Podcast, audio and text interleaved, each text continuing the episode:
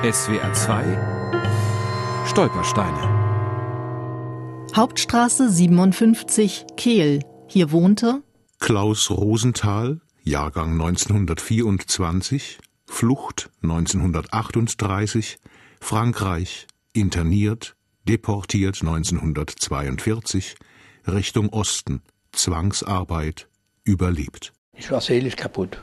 Physisch eigentlich nicht. Zwei, drei Monate vor Ende des Krieges. Da habe ich mich freiwillig im Krankentransport gemeldet. Das war der Tod garantiert. Das Ende war, aber das gute Ende für uns. Und da haben mich meine Freunde gerettet im letzten Moment und haben mich rausgeholt.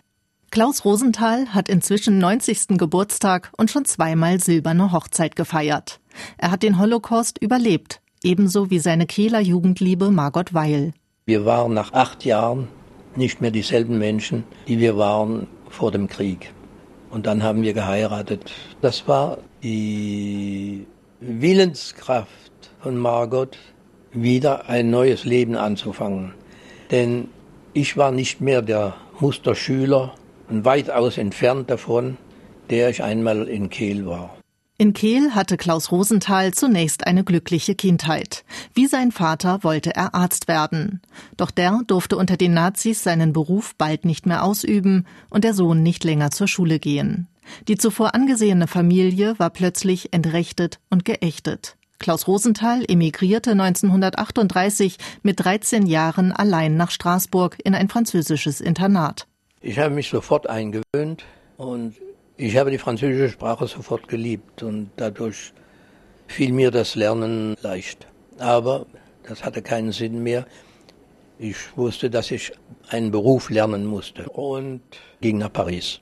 Klaus Rosenthal arbeitete als Knecht bei Bauern bis zur großen Judenrazzia 1942. Er floh in den noch unbesetzten Teil Frankreichs, auch um seine Familie zu suchen.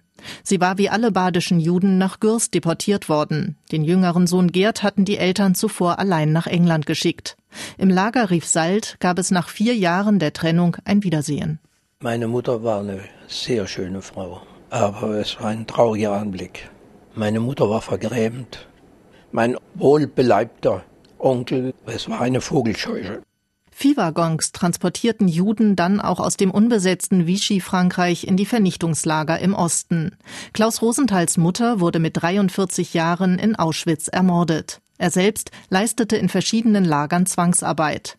Durch reinen Zufall fand er im Lager Gräditz in Schlesien seinen Vater wieder. Der kämpfte als Lagerarzt gegen den Flecktyphus.